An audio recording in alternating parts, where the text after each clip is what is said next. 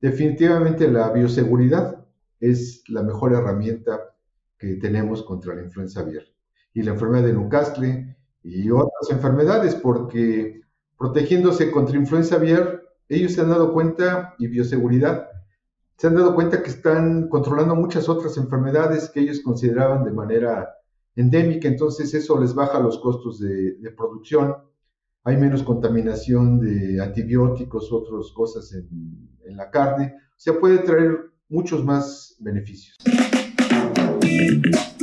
Bienvenidos a Avi Podcast, una línea directa con los principales referentes de la industria avícola. Avi Podcast solo es posible gracias al apoyo de empresas innovadoras que creen en la educación continua. El ANCO es ver crecer a nuestros animales con salud. Favor Animal Health Corporation. Animales saludables, alimentos saludables, un mundo saludable. Síguenos en redes sociales y Spotify para tener acceso a información de calidad, continua y de acceso gratuito. Hola, bienvenidos a nuestro AVI Podcast, un capítulo más de este punto de encuentro donde discutimos, comentamos sobre temas de interés para la avicultura latinoamericana. Y en, esta ocasión, su servidor, Rubén Merino, que es el anfitrión, tengo el placer de platicar con el doctor Roberto Navarro López para abarcar el tema el día de hoy de gestión de crisis para enfermedades emergentes enfocado a la, avicultura. Doctor Roberto, antes que nada, muchas gracias por aceptar la invitación, platicar con nosotros de esas experiencias que, que tiene sobre el tema. Y también antes de empezar en forma con, con, este tópico tan interesante, quisiera por favor que nos pudieras platicar un poquito de tus antecedentes académicos, profesionales. Obviamente el trabajo que tú desempeñas abarca mucho más allá que exclusivamente las aves, pero si tuvieras algún interés particular por ellas, ¿de dónde viene ese interés? Bienvenido nuevamente, gracias por acompañarnos. Claro que sí, gracias a ti, este, Rubén, y a, tu organización por haber considerado participar con, mi experiencia, que espero que les sea de, utilidad. Bueno, yo te repito, soy Roberto Navarro López, soy médico veterinario, yo estudié en la Universidad Autónoma Metropolitana de la Unidad Xochimilco y egresé en 1984 eh, como médico veterinario y de ahí desempeñé varios, varios trabajos. El primero de ellos trabajé en un programa de la FAO para industrias, eh, para apoyar empresas agroindustriales en, en México. Y después de dos años y medio me fui a trabajar a la Comisión para el Desarrollo Agrícola y Ganadero del Estado de México, que era la, la CODACEM, ahora ya no existe, es la, la CEDAGRO, y ahí en el, fui supervisor pecuario en el Distrito 3 de Texcoco, y ahí fue donde conocí por primera vez este mundo de las exóticas de la, de la CPA con los cursos de, de autosim. Y después con la presentación de la enfermedad hemorrágica viral de los conejos, que fue la primera enfermedad exótica que se trabajó a través del Sistema Nacional de Emergencia de Sanidad Animal, hoy conocido como Dispositivo Nacional de Emergencia de Sanidad Animal. Hubo un cambio en 1988. Y ahí estuve hasta 1990 cuando me ofrecieron ingresar a la Comisión de Estados Unidos para la Prevención de la Fiebre Aftosa y otras enfermedades exóticas de los animales en un programa piloto que inició en 1988 y que culminaba en 1991. Yo me fui por un año, y, pero este programa continuó afortunadamente hasta, y yo trabajé como coordinador regional hasta el año 2012. Pues estuve 22 años como coordinador regional. En mi formación académica, bueno, pues tengo muchas certificaciones que tenemos que tener en cuestiones de análisis de riesgo, en, en epidemiología. Estoy certificado como médico veterinario epidemiólogo. Eh, soy maestro de la Universidad de Luxemburgo para epidemiología de las, de las aves desde hace cuatro, cuatro años y tengo una, una maestría en gestión de los objetivos de desarrollo del milenio de Naciones Unidas, que actualmente son los objetivos de desarrollo sostenible que, que se manejan para todos los, los programas. Entonces, básicamente esa ha sido mi, mi, formación y lo que hacemos más nosotros es formar ahora a otros colegas para, precisamente para la detección, la vigilancia epidemiológica y respuesta ante las enfermedades emergentes o exóticas. Oh, excelente. Y muy interesante, obviamente, en regiones del mundo donde pues, nos enfrentamos a las enfermedades endémicas y también estamos siempre expuestos al ingreso de otras enfermedades emergentes. Y ya hablando un poco de este tema, entonces, ¿por qué consideras que es tan importante la gestión de crisis para esas enfermedades emergentes? ¿Qué impacto podrían tener estas, sobre todo enfocado a la avicultura, ¿no? que es el, tópico de nuestro, de nuestro podcast? La seguridad, la seguridad alimentaria, por supuesto, e incluso podría afectar hasta la economía ¿no? de, regiones, de países. Bueno, estas enfermedades eh, exóticas, como la, influenza aviar H5N1 u otras que hemos padecido, bueno, pues causan trastornos muy severos en la, la producción de alimentos de primera necesidad. El brote de H7N3 altamente patógeno que se detectó en Jalisco en el año 2012 Incluso afectó de manera muy severa la, inflación y el incremento de, precios. Fue una, calamidad que se tuvo que, atender, afectó varios estados de la, República, pero no solamente afecta la producción de alimentos, sino también el empleo de los que distribuyen estos, estos productos. Eh, también se afecta de manera muy importante los medios de vida de muchos productores de, de nivel rural, porque la avicultura de traspatio también es muy importante en, México. Eh, la bifauna silvestre, que también se ve severamente afectada, y la posibilidad de que estos virus brinquen hacia otras especies eh, de mamíferos, o incluyendo al ser humano, que es parte de las acciones que nosotros tenemos que, desarrollar. Nosotros en, la CPA, para cuando hablamos de gestión de crisis, ese ya tiene que ser el resultado de una preparación. Para nosotros lo más importante es la preparación para las emergencias sanitarias.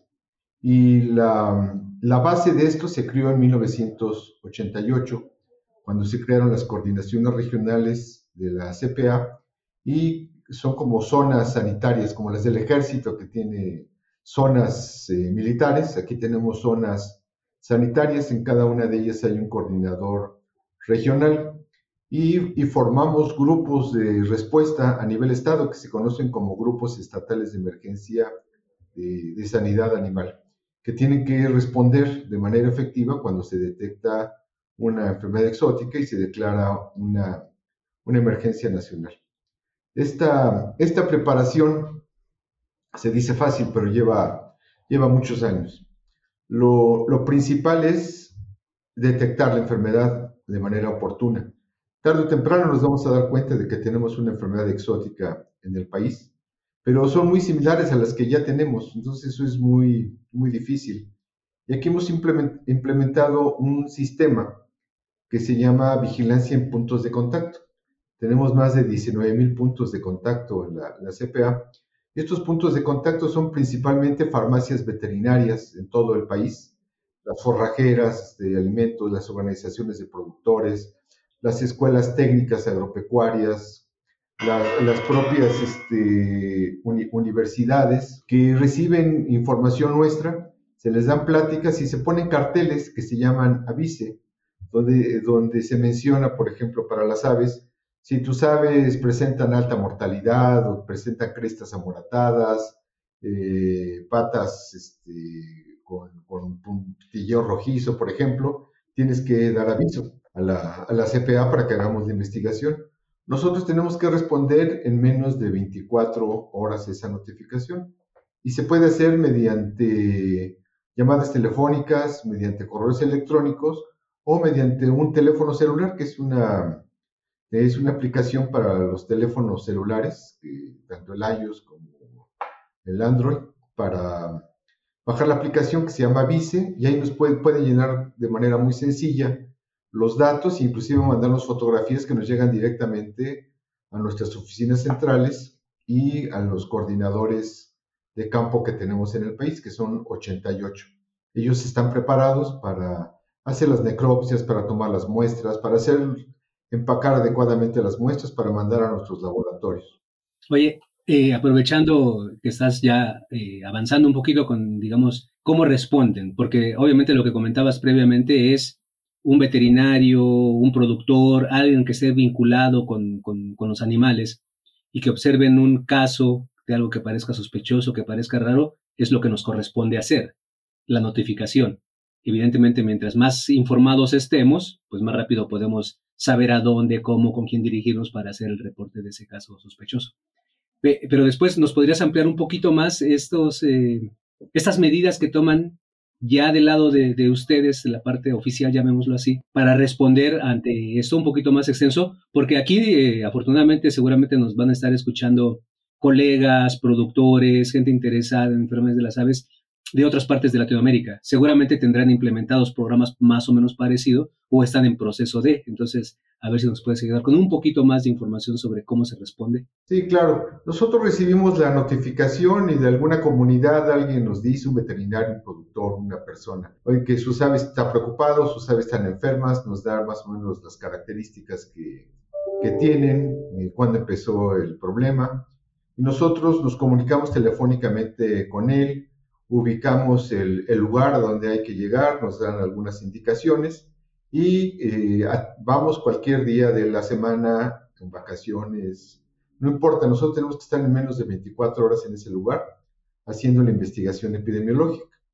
Nuestro personal, como te menciono, está capacitado para, para ello, usan equipo de protección personal, revisan a las aves, colectan las muestras que, que consideran ellos son las que se tienen que enviar para el diagnóstico de la enfermedad que están sospechando.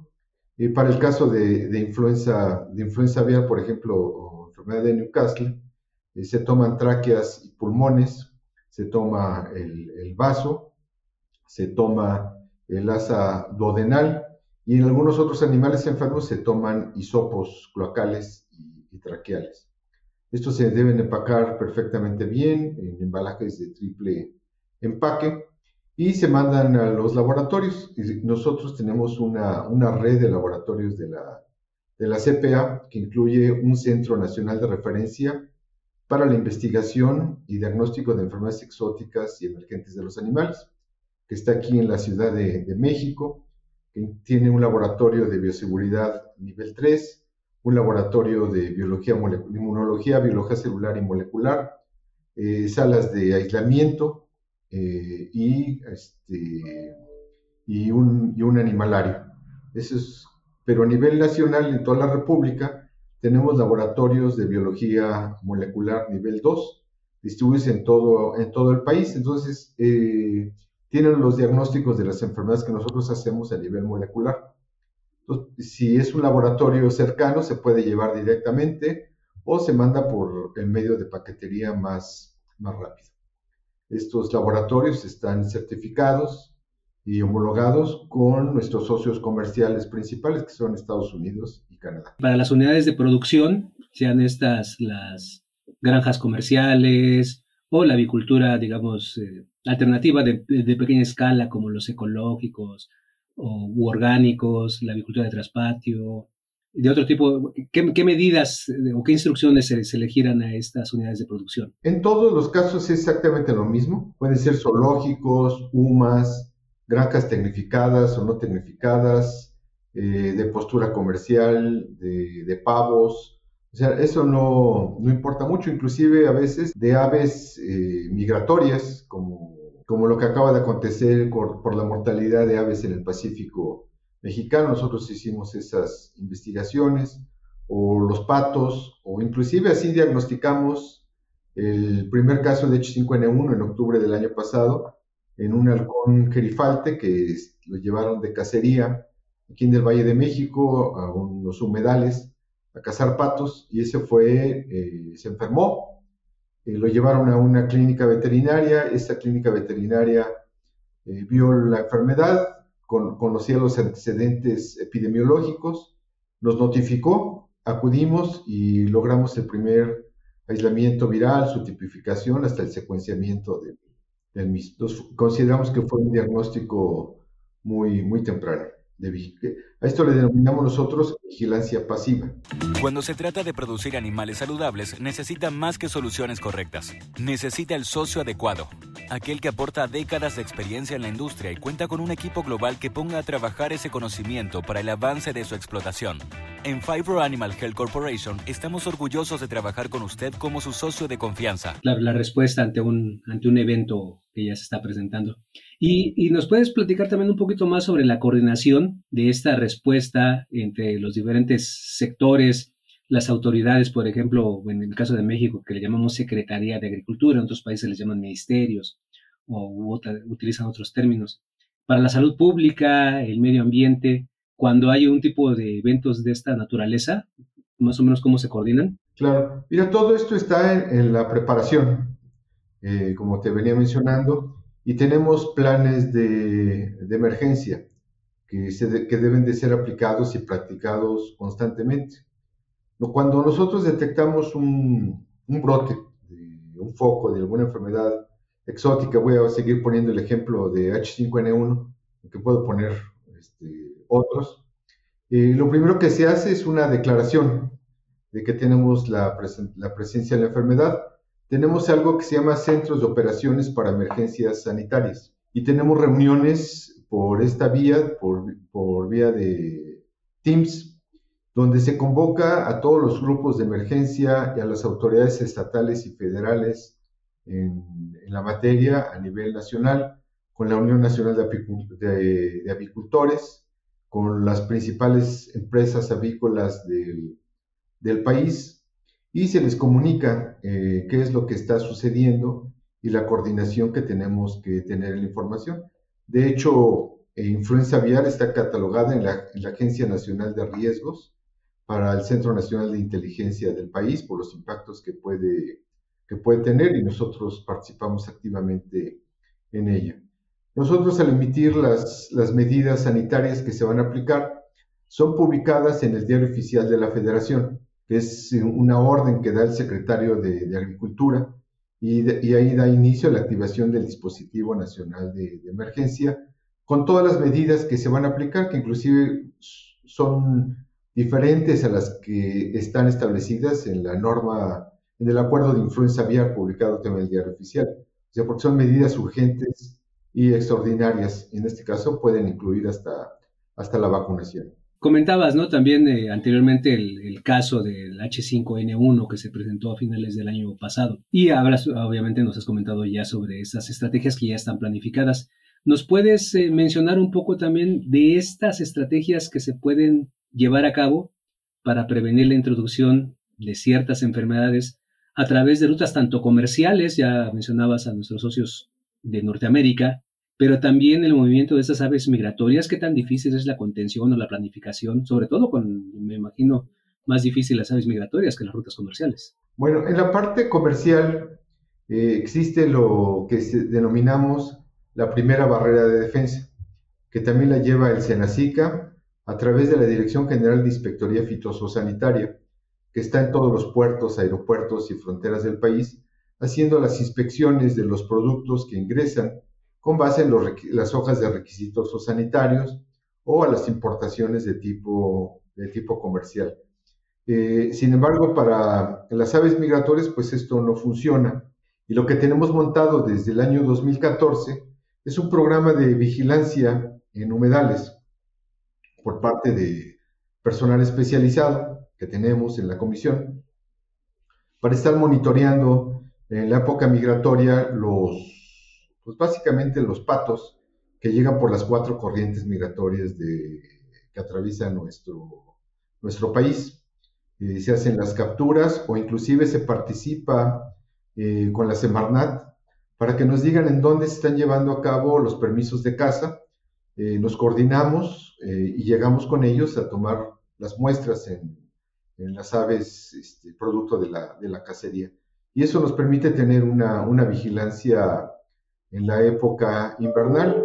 Cuando nosotros detectamos el primer caso en el halcón gerifalte de, aquí en el, Valle de México, eh, tres o cuatro días después ya lo estábamos identificando también el virus en patos en la región de en humedales de Jalisco en aves perfectamente sanas, o sea, simplemente eran portadoras del virus H5N1, lo cual, lo cual nos daba la, alarma de lo que estaba sucediendo. De hecho, de los 56 casos que registramos, todos estaban relacionados de una u otra manera con, aves migratorias. Eh, y, y, bueno, pues eso es algo importante.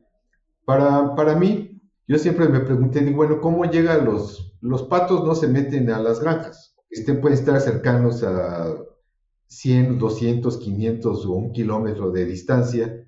Los patos no se, no se meten de los humedales a las unidades de producción. De ahí la importancia de la bioseguridad. Lo que sí observamos es que hay aves que transitan en, ambos mundos, el de las el de los patos y el de las granjas, y hemos identificado lo que denominamos aves puente, aves que se pueden infectar y transmitir el virus, y se enferman y se mueren. Y el primer caso que detectamos y documentamos y está publicado fue la identificación de un brote en una especie que se llama quiscalos mexicanos. Seguramente lo conoces, son los, anates eh, famosos que están distribuidos ampliamente en el continente, aunque son originarios del Golfo de México. Eh, desde la época de la colonia los buscaban por sus, por sus alas, para, por sus plumas, perdón, para, eh, pues sean, es un ave muy inteligente, es un ave que, que se adapta a todos los ecosistemas y se ha distribuido por Estados Unidos y Canadá y hasta muchos países de Sudamérica, con diferentes nombres. Así que es, es una especie que que nos importa mucho. También hemos detectado casos en golondrinas, casos en, en, gorriones. Eh, y ahora, bueno, con, con este último 5N2 lo hemos visto en otras, en otras especies. De, con H7N3 lo vimos en chachalacas, en el Somat, en Chiapas, en el 2015, con otro brote que se pudo afortunadamente contener. Entonces, eh, cuando no es época invernal, este personal se dedica a investigar estas interacciones entre los humedales y las granjas y qué factores influyen en que, en que se presente o no un, brote. Porque recordemos que influenza aviar puede ir en dos sentidos, desde las aves eh, acuáticas migratorias a las granjas, como virus de baja patogenicidad, y después revertir a alta patogenicidad con los virus H5 y H7. Pero el fenómeno que vimos en China en 96-97 es que el virus H5N1, que entró como baja patogenicidad, se convirtió en alta, altamente patógeno, logró regresar a las aves silvestres migratorias. Y eso fue una superautopista que, que la llevó a Siberia y de Siberia se ha distribuido prácticamente por todos los, continentes, exceptuando Australia.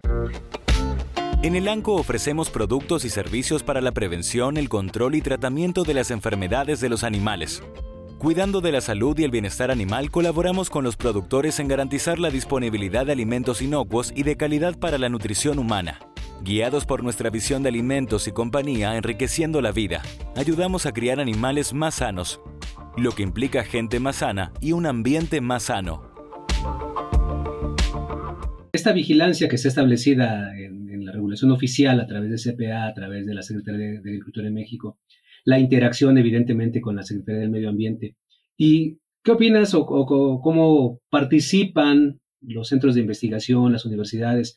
Porque también hay, hay proyectos de investigación, un poco quizá más limitados por el acceso a las muestras para precisamente ver qué subtipos de, de virus están este, presentes en las aves, obviamente, de vida libre y los riesgos potenciales que pueda haber hacia la agricultura comercial, incluso la, la, transmisión o, los cambios ¿no? para la infección en seres humanos. ¿Qué tanta es la participación de, estos centros de investigación o universidades? Esto es muy importante y yo he tratado de fomentarlo y creo que lo hemos logrado.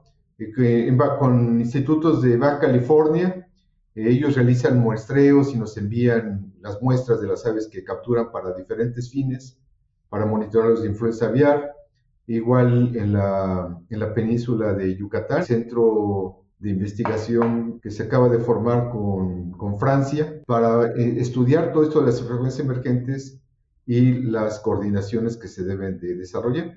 Ahora que tuvimos el brote en Yucatán, pues ellos están apoyando también con sus muestreos y las muestras se las trabajamos en los laboratorios de la, de la, de la CPA, tanto de serología como para aislamiento, aislamiento de virus, con la Universidad de Durango. O sea, hemos hecho varias cosas de colaboración que nos ayuden a ampliar nuestras capacidades de, monitoreo, porque la identificación de, estos virus es lo que nos da la pauta para mejorar y, y, prepararnos mejor, dar aviso a los avicultores, con los que hemos trabajado muy fuerte en estos últimos años, a raíz de una, de una episodia eh, gravísima que tuvimos el año, el año pasado en la comarca lagunera, principalmente en Durango y, y, Coahuila, donde se encuentran las progenitoras y reproductoras de este país, alrededor de un 60%, y que la afectación de ellas hubiera causado un,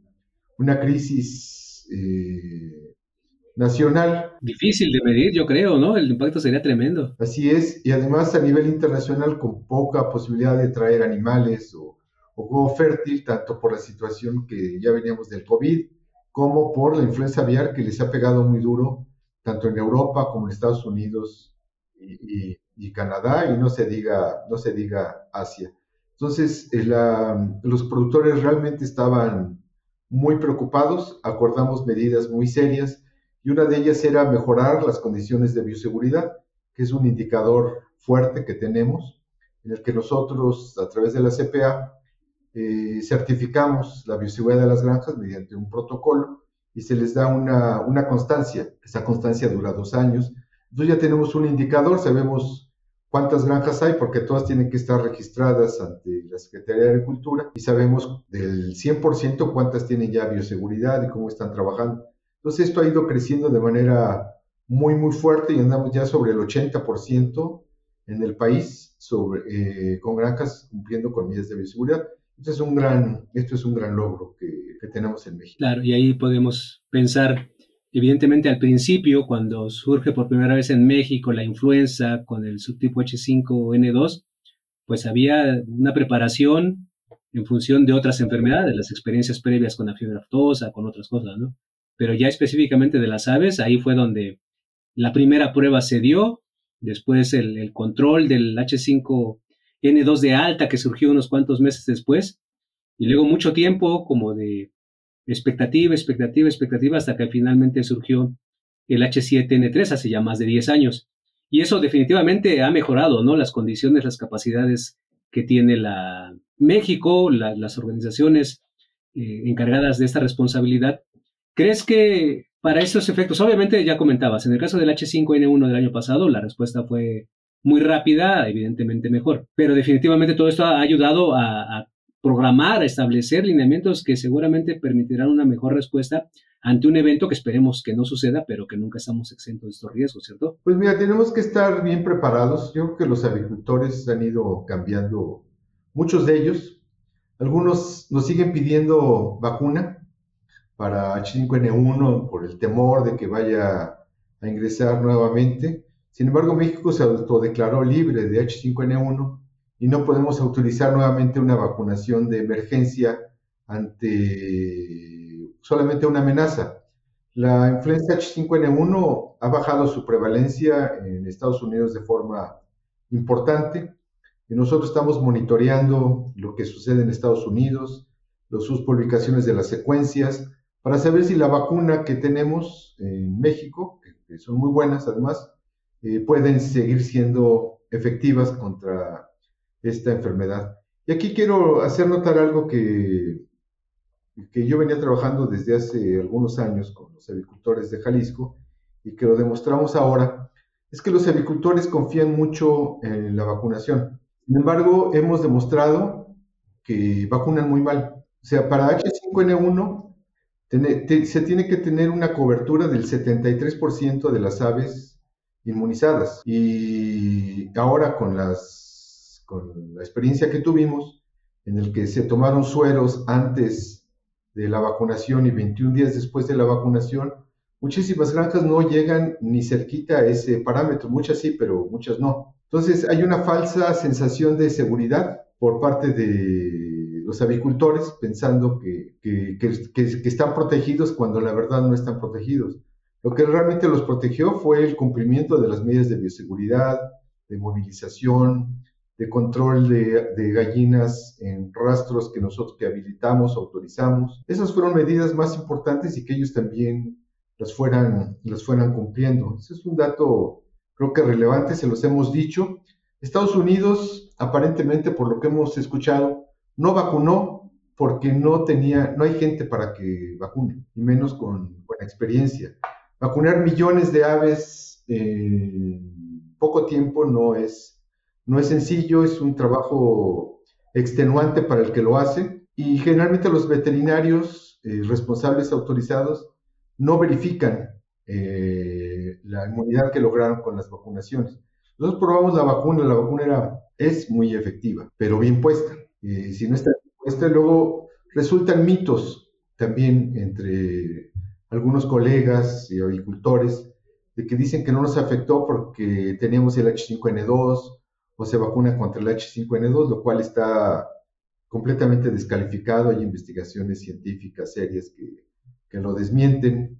Entonces, este, lo que estamos buscando ahora es trabajar bajo criterios muy científicos, o científicos, no muy científicos, criterios científicos este, que nos permitan dar indicadores para saber que si una, una producción está protegida o no está protegida contra la influenza aviar, pero definitivamente la bioseguridad es la mejor herramienta que tenemos contra la influenza aviar.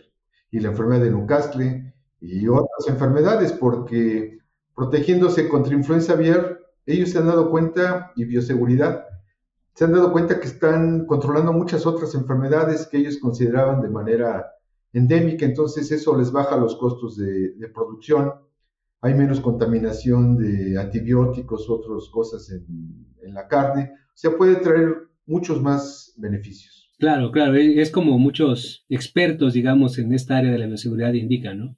La bioseguridad es ese conjunto de todas esas medidas y procedimientos para prevenir la entrada de la gente. Y la vacunación es un elemento dentro de todos esos, pero la vacunación por sí sola es más bien el seguro por si el virus llegara a entrar y que no tenga un efecto devastador pero si se contiene previamente, realmente lo que comentaba, ¿no? Si la cobertura, la cobertura de vacunación no es tan eficiente, pues la bioseguridad impide que llegue el virus. Así es. O sea, eh, hay que trabajar mucho en, en, vacunación, o sea, cómo están haciendo las vacunas, quién vacuna, cómo vacuna, cuántas aves se pueden vacunar realmente en, en un día de trabajo, el tamaño, cómo, cómo certificar, porque eso está muy mal.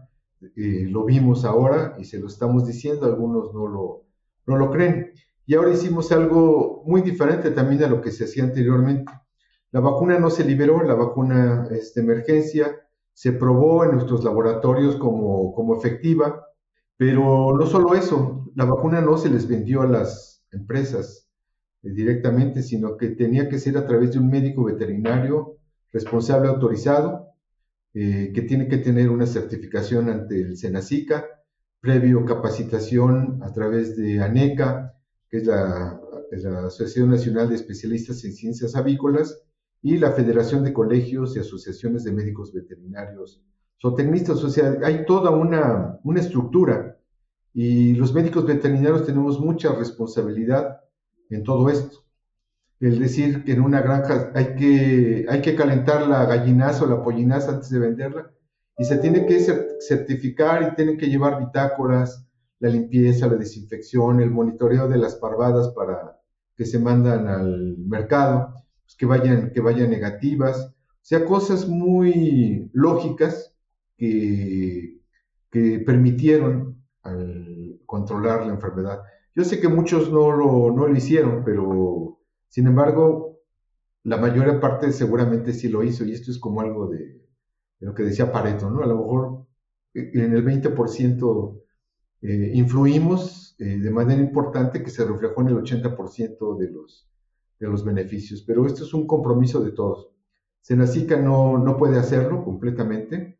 Nosotros regulamos, normamos, supervisamos, formamos grupos de emergencia, pero los agricultores tienen que hacer también su parte habilitamos eh, laboratorios eh, privados para hacer el diagnóstico de influenza aviar con los elementos que nosotros les damos de los reactivos, o sea que hay, mucha reciprocidad y compromiso en esto. Excelente. Doctor Roberto Navarro, qué bueno tenerte como invitado, saber de todo lo que se está haciendo, todo lo que se ha logrado todo lo que se puede lograr a partir de este manejo de, crisis sanitarias. ¿Tendrás algunos comentarios finales, recomendaciones para los productores, los médicos, la gente que está involucrada de un modo u otro en la vigilancia de, enfermedades para que les llegue el mensaje de esta importancia, decías, pues de la observación, de la notificación de casos sospechosos para poder controlar efectivamente las enfermedades cuando se presentan y lo más importante también prevenir el ingreso de las exóticas, ¿no? Claro, pues mira, para mí lo, lo más, lo más importante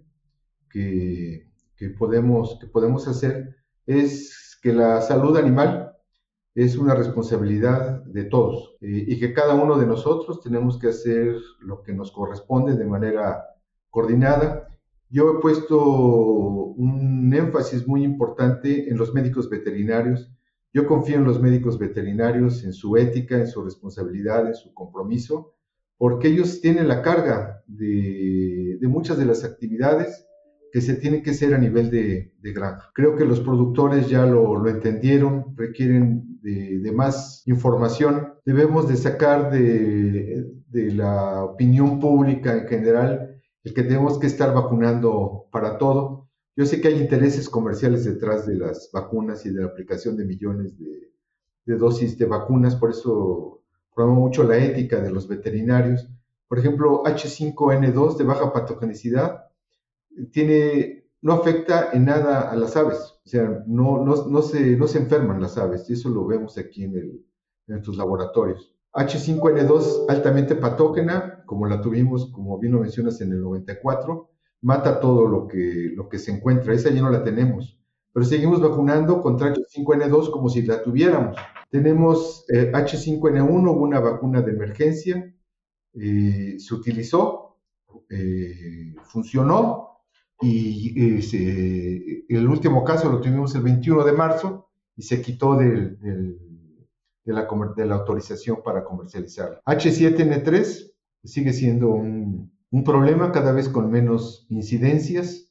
Eh, hay, que, hay que mantener la vacunación, hay que mejorar la vacuna, en eso, en eso estamos, pero también la idea es erradicarla. La tenemos controlada, pero es posible erradicarla, ya lo hemos, se lo hemos demostrado los avicultores, hemos erradicado la influenza de muchos estados de la República eh, y eso es un, logro que se debe de reconocer. Tenemos todavía la enfermedad de Newcastle velogénico, eh, de manera, cada vez lo, detectamos menos, sin embargo, ahí está, ahí aparece, principalmente en las aves de combate, que son aves que, se mueven muchísimo en, el país. Los, los, galleros generalmente no tienen ninguna medida de, de bioseguridad. Hemos tratado de estar en pláticas con ellos, de que entiendan la, la importancia de, la bioseguridad en estas, en estas aves, de la vacunación incluso con el, Newcastle, que es, que es muy efectiva, pero hay que, hay que ir rompiendo algunos esquemas mentales que ellos tienen sobre, sobre las enfermedades. Así que estamos, estamos preparados, hay todavía mucho que, que hacer, sin embargo los resultados nos dicen que vamos por el camino correcto. Excelente. Oye, nuevamente qué gusto contar con tu presencia, tus experiencias, tus expectativas para lo que viene en el futuro en este control de emergencias. Y antes de despedirnos, quisiera pedirte a ti, como a otros invitados que hemos tenido, que si tuvieras en mente algún otro profesionista en el área de la agricultura, en cualquier ramo de la agricultura, en la producción, en la sanidad, en la nutrición, que consideres que pudiéramos invitar también para que como tú nos aporte conocimientos, experiencias y que todos en conjunto podamos apoyar a esta industria avícola que genera trabajos, que da de comer y que nos mantiene entretenidos en este, en este podcast. Sí, mira, conozco a muchos, pero a mí me gustaría si lo pudieran contactar, yo creo que estaría contento de participar, y a lo mejor lo conoces, al doctor Susano Medina Jaramillo, él estuvo ahí en el departamento de aves, el doctor Cuadra hace muchos años,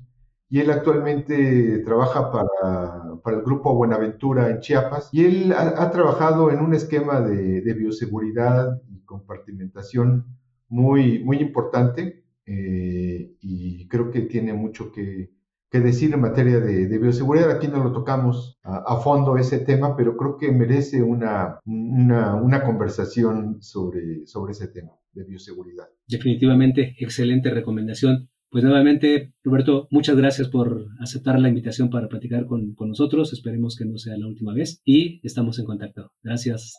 Quedan muchas cosas en el tintero este, y de las que hay que hablar y, conocer. Y yo encantado de, compartirlas con, con tu auditorio. Muchas gracias. Claro que sí, muchas gracias. Hasta luego.